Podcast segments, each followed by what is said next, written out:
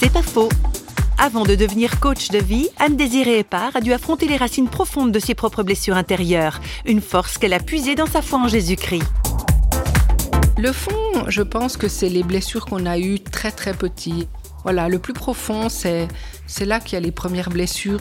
Dès qu'on se met à exister, on prend un, certain rôle dans la vie qu'on garde et ça donne un sens à notre vie. Et moi, c'était très très fort. C'était le, je dirais, le complexe de la sauveuse. Ça s'appelle pas un complexe, mais pour donner un sens à ma vie, il faut que je sauve. C'est pas pour rien que j'ai fait infirmière. C'est pas pour rien que je fais de la relation d'aide. Donc d'accompagner des gens. Donc maintenant, je suis à OK, c'était ma survie, mais maintenant je veux en faire ma force et c'est devenu une compétence. Mais il faut pas que je tombe dans les travers de vouloir trop sauver. C'est Jésus qui sauve. Et souvent, il me le répète ça. C'est pas faux, vous a été proposé par Parole.fm.